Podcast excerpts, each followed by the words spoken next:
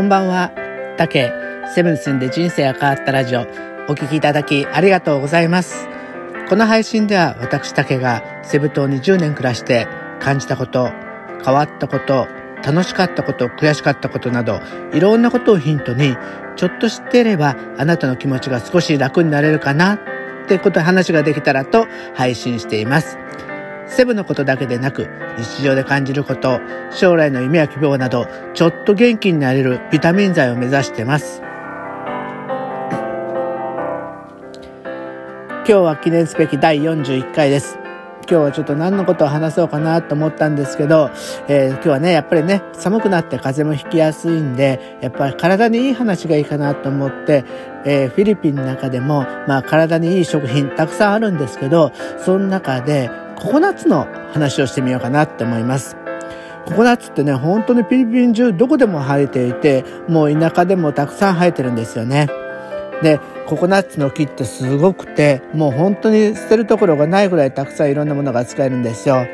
実はね、皆さんご存知の通り、若いうちは中にあのお水、ココナッツウォーターが入ってるんで、喉が渇いたら飲めますよね。それから熟してくると、えー、だんだん油分、身がつ白い身がついてきて、その中からココナッツオイルも取れるし、えっ、ー、と、お菓子の材料になるような、えー、ココナッツシュガーとかいろんなものを取れますよね。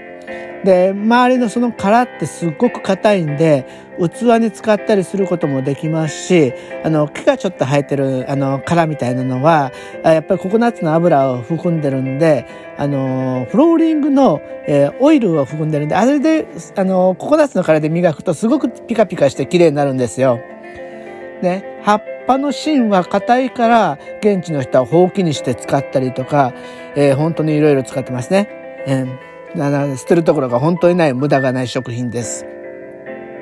でね、特にね、そのココナッツに関しては、本当に体にいいっていうところが多くて、えー、特にね、ココナッツオイルっていうのは、えっ、ー、とね、これちょっとね、勉強したんですけど、えー、飽和脂肪酸っていう中中でも、えー、ラオリン酸っていう、えー、中鎖脂肪酸っていうのが含んでるんですね。もう下噛みそうですよね。でもこれは何かっていうと、本当にね、あの、劣化しにくい油っていうことになる、なんです。で、特にね、他のオイルだったら、えー、火を通したりすると、なんか、えー、すぐに酸化しちゃう。ってことになるんですけど、このココナッツオイルっていうのは非常に安定してるオイルらしくて、火を通してもなかなか酸化しにくいんですよ。で、それが、それの効果が非常にあるっていうことなんですけど、例えば、えー、抗菌効果っていうのがあって、えー、菌にすごく強いみたいなんですね。で、あとさっき言った酸化しないってことはどういうことかっていうと、えー、っと、体の、えー、老けるっていう、あの、老けっていう、老けっていうかな、老いちゃうのは、要は酸化とすごく関わってるんで、老化防止に役立つそうです。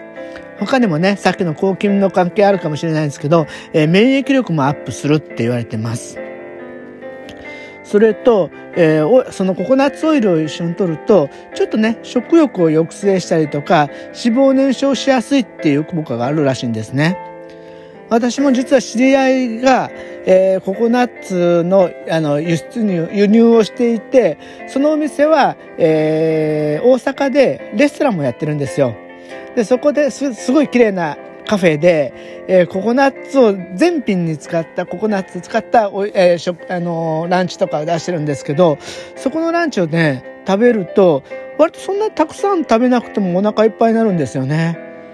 だから、えー、本当にダイエットをする方、ココナッツをうまく利用されるといいそうです。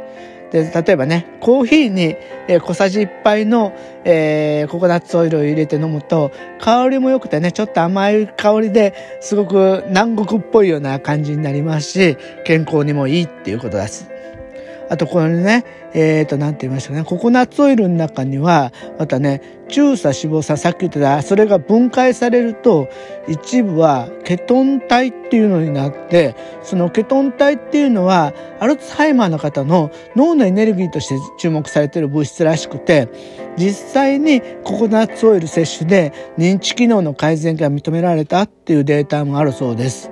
すごいですよね。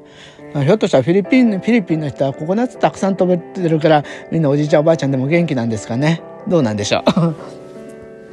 でも何よりもね、ココナッツ美味しいですしね、ココナッツの、えー、クッキーとか、あとね、現地はココナッツの、えー、なんて、パンケーキ、えー、ビビンカっていうのは私すっごい大好きで、いつも朝ね、近所で売ってるんで、それをと、えー、買って食べてました。ココナッツはね、あの、本当にそこら辺でも生えてるんで、あの、貧しい人が本当に食事を困った時に、やっぱりココナッツのお水を飲んだり、そのココナッツのパウダーとか、ああいうのを使って、ちょっと簡単にね、料理をしたりっていうので、えー、本当にフィリピンの食文化を支えてるっていうような感じなんですね。で、フィリピンは他にもね、今注目されてる、フィリピンで注目されてる食品が3つの C って言って、ココナッツとコーヒーと、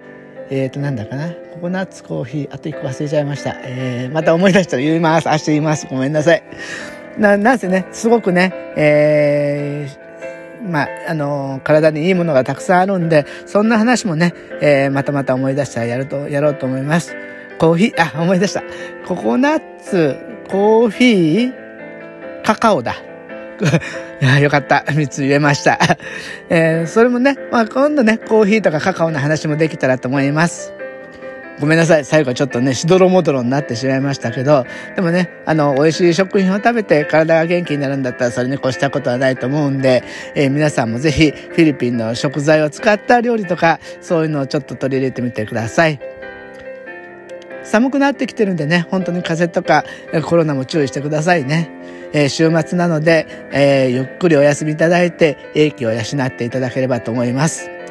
明日もまた配信するので、ぜひ聞いてください。今日はお聴きいただきありがとうございました。